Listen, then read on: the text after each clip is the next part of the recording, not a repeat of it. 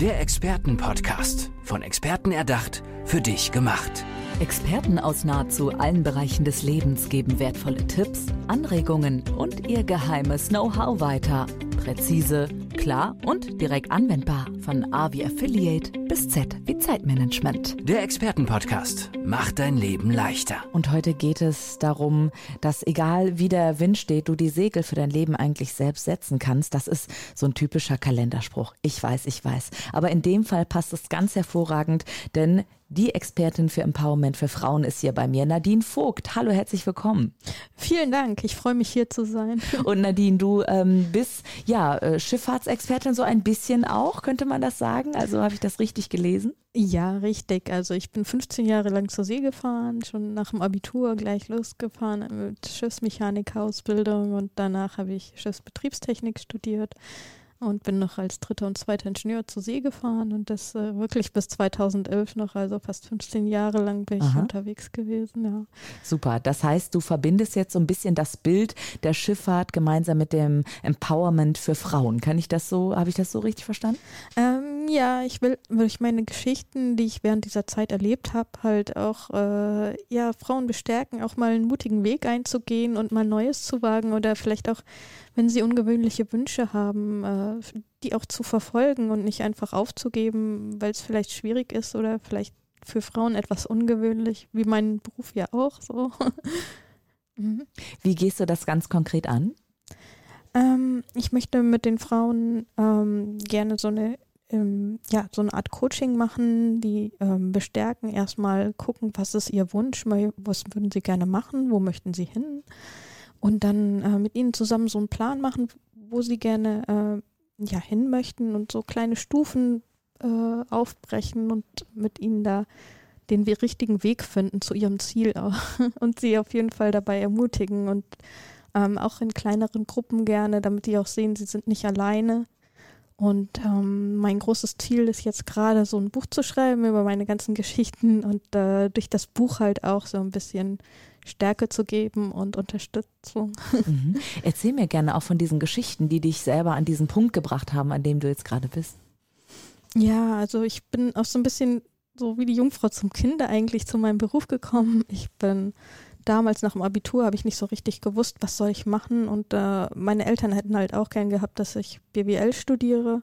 Ich hatte sogar einen Studienplatz in Köln, den habe ich dann nicht angenommen. Ich bin dann stattdessen zu meiner Schiffsmechanikerausbildung gegangen. Ich bin wirklich an Bord gegangen und habe teilweise gar nicht mehr so richtig gewusst, was, worauf lasse ich mich ein. Aber ich habe es einfach versucht und ich habe es gemacht und es hat mir sehr gefallen und ich habe es dann ja auch weiter gemacht und bin dann zur Schiffsbetriebstechnik gegangen, zum, zum Studium. Ich war da die einzige Frau in, ja, in meinem Semester. Es gab noch andere Frauen, aber die Zahl von Frauen zum Beispiel in dem Beruf ist sehr, sehr klein.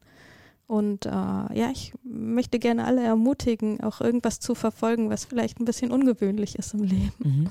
Ähm, das war jetzt so dein eigener Weg, ein bisschen mhm. umrissen, total spannend. Und welche Geschichten hast du unterwegs eben erlebt? Ähm, ja, zum Beispiel, ich habe erzählt von meiner Geschichte von der Goldenen Pyramide. Ich bin durch den Suezkanal gefahren.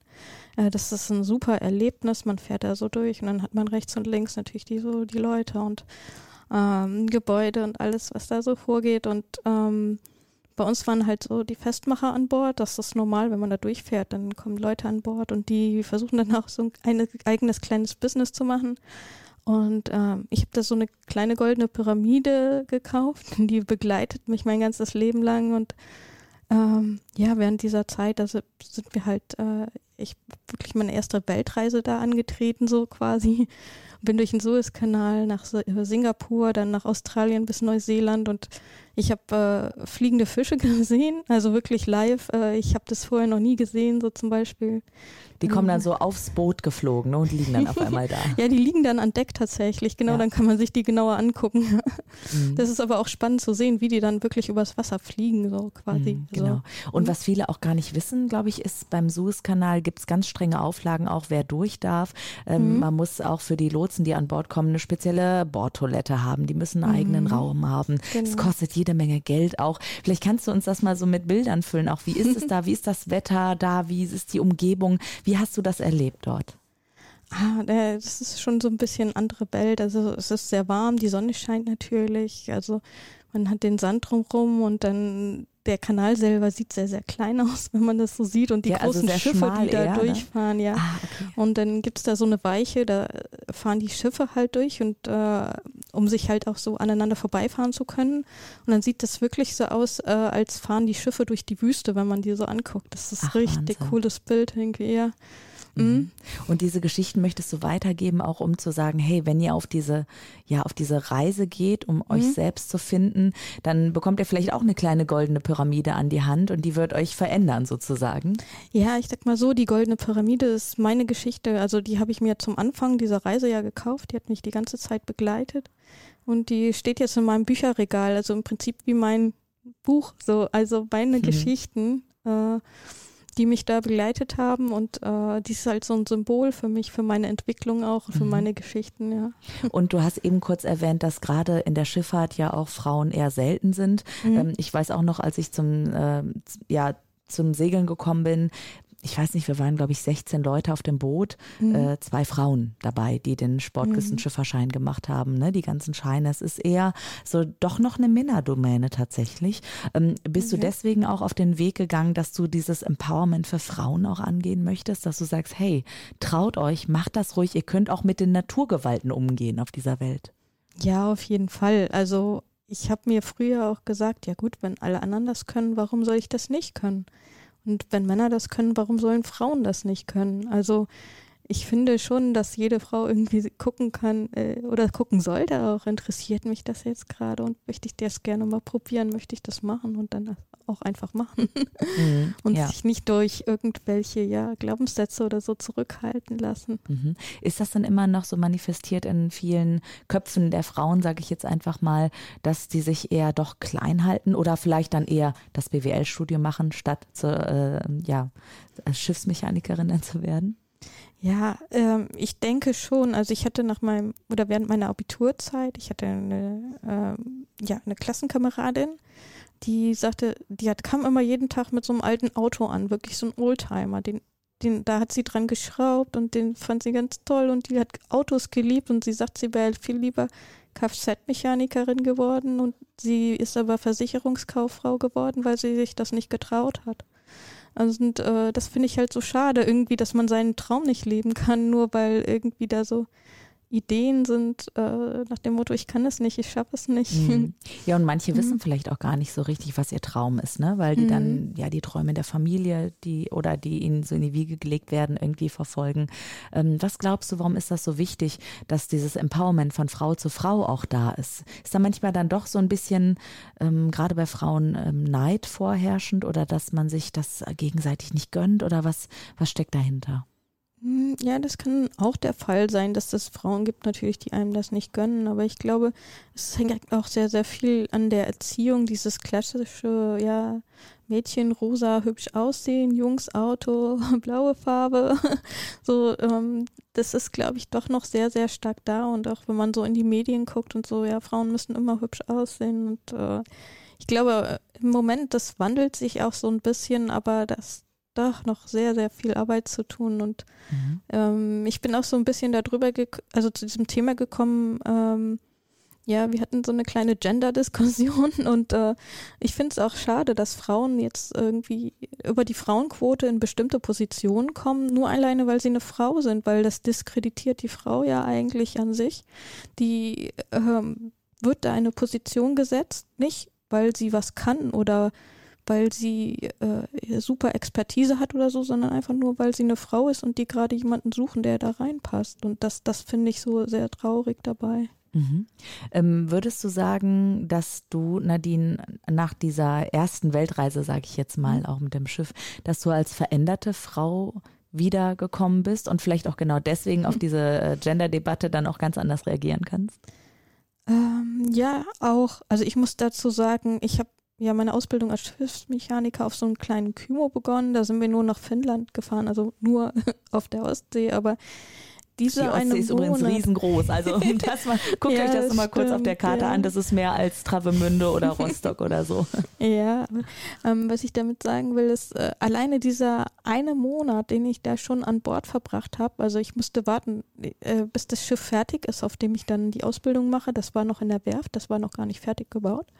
Und in der Zeit bin ich auf einem anderen Schiff halt gefahren zu Beginn meiner Ausbildung und ich habe halt die Filipinos alleine, also so ein, äh, andere Nationen, die man da trifft und äh, andere Umgebung und man wächst so schnell. Alleine diesen einen Monat, den ich da verbracht habe und dann nach Hause gekommen bin, da war irgendwie alles anders und ich hatte auch nicht mehr auf einmal so den Zugang zu meinen Kommilitonen oder Mitschülern so und meine Freundin auch nicht so wirklich, weil die ist zu Hause geblieben, die ist stehen geblieben.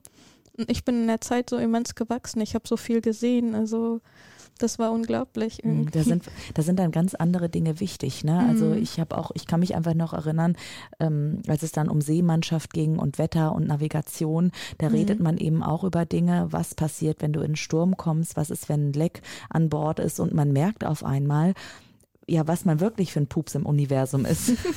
Ja, das Oder? stimmt auch. So gerade so schlecht Wetter oder so, das hält man dann aus. Ne? Man, ja, man hält es irgendwie aus und steht das durch. Aber ich, also was mich so unheimlich beeindruckt hat, ähm, auch wirklich so mit den, den Filipinos, der, der dieser Nation, also den, diesen Leuten zusammenzuleben, weil die haben ein ganz, ganz anderes Leben. Die kommen von den Philippinen, um ihre äh, Familie zu ernähren und die, das, was die da an Geld verdienen, ist für uns ein lächerlicher Klecks, aber für die ist das alles. Also da können die ihre ganze Großfamilie inklusive noch Familie vom Bruder und so weiter ernähren. Also das ist Wahnsinn und da ist es tatsächlich normal, dass die ganze Familie halt das Geld zusammenschmeißt, dann wird einer ausgewählt und der wird dann an Bord gesteckt und gesagt so, okay, du verdienst jetzt, machst die Ausbildung und verdienst das Geld für die Familie und äh, die erwarten das auch von ihm. Der wird dann halt auch zu Hause behandelt wie so ein König natürlich, weil er der Verdiener ist. Aber ähm, der muss dann halt auch das einfach machen. Also ich habe da einen getroffen, Paul hieß der, der war so ein sensibler Typ und der sagte, er malt so gerne und wäre gern Künstler geworden, aber das geht halt natürlich nicht, weil seine Familie hat anders entschieden, dass er halt da aufs Schiff muss zum Beispiel. Mhm. Also wenn man das alles so mitkriegt, das ist schon ziemlich interessant und äh, Mhm. auch, ja, man, man, man sieht auch erstmal, wie gut es einem selber geht. So. Ja, also du hast dann auch nochmal deine Antennen für die zwischenmenschlichen Beziehungen, für Mhm. andere Kulturen einfach auch schärfen können Ja. und bist deswegen jetzt auch einfach die optimale Expertin für Empowerment für Frauen und noch ganz viel mehr. Nadine Vogt, wie können die Menschen dich erreichen, wenn sie sagen, hey, ich würde Nadine gern ins Brot holen? Also am besten findet ihr mich im Moment über Instagram. Also da ist auch einfach nadine.vogt.official ist mein Kanal und da findet ihr mich und ihr könnt mir auch gerne eine Nachricht schreiben. Hm. Darf ich noch fragen, Nadine, äh, bist du auch noch auf Schiffen jetzt unterwegs? Also sehen wir bei dir bei Instagram dann auch mal ein paar äh, Bilder aus der Welt oder von Schiffen oder ähm, ist das dein privater Account mehr? Das ist mein privater Account, aber da habe ich äh, auch so ein paar Bilder von Schiffen, also von früher drauf, so ein paar Sprüche, ähm, Fotos. Ich bin immer noch äh, in der Binnenschifffahrt im Moment unterwegs, da ich noch angestellt bin. Mhm. Und ähm, ja, kann sein, dass von da vielleicht mal ein paar Fotos kommen. Ah, in der Binnenschifffahrt erlebst du wahrscheinlich auch einiges, so vor allem äh, Ja. marode Schleusen und Ach, um Gottes? Willen. Nee, damit habe ich ja eigentlich gar nicht so zu tun. Also ich habe immer noch mit den Schiffen selber zu tun. Oh, toll. Also, Ja, super. genau. Ganz, ganz wichtig, vielleicht, wenn ihr das nicht wusstet, in der Binnenschifffahrt, da sind mehr Güter, die über die, äh, ja, über die Wasserwege kommen, als äh, über die Autobahn, über die LKW, ne, tatsächlich. Mhm. Da passt so viel rein wie, ich weiß nicht, in wie viel LKW, ne? Und bist du denn dann immer fest auf einem Schiff unterwegs oder äh, hoppst du dann, je nachdem, wo, wo eben eine Schiffsmechanikerin gesucht wird, dann von A nach B? Nee, gar nicht. Also ich bin ja Teamleiterin der technischen Inspektion da. Also ich bin Teamleiter von den äh, von acht Inspektoren und einem Einkäufer. Und ich muss gucken, was die so treiben und die Berichte so ans Management weiterleiten und auch so ein bisschen sammelt, in- Informationen sammeln. Und ähm, ich gehe halt schon mal zu den Werften hin, auch gerade wenn irgendwas Besonderes ist, wenn irgendwo ein Problem ist, wenn irgendwas kaputt ist oder so. Aber ich bin jetzt nicht äh, den, jeden Tag auf den Schiffen unterwegs, weil das geht gar nicht, sonst bleibt die Arbeit liegen. Also Ja, ich bin sehr viel Zeit im Büro und wenn ich dann mal Zeit habe und wenn es sich lohnt, gehe ich auch schon raus auf die Schiffe dann. Ja, Also Nadine, ich würde mir, wenn ich mir was wünschen dürfte, darf ich? ja, ja klar. Ich würde mir von dir wünschen, dass ich irgendwann mal auf einem SKS-Turn bin und von dir ein Coaching Coaching erhalte in so einer, in so einer Frauencrew. Einfach fände ich richtig spannend. Vielleicht ja mal eine Idee. Nadine Vogt, mhm. herzlichen Dank, dass du heute hier warst. Ja, vielen Dank auch, dass ich hier sein durfte. Es hat super Spaß gemacht. Alles Gute, ahoi, ciao. Ciao. Der Expertenpodcast, von Experten erdacht, für dich gemacht. Wertvolle Tipps, Anregungen und ihr geheimes Know-how. Präzise, klar und direkt anwendbar. Der Expertenpodcast macht dein Leben leichter.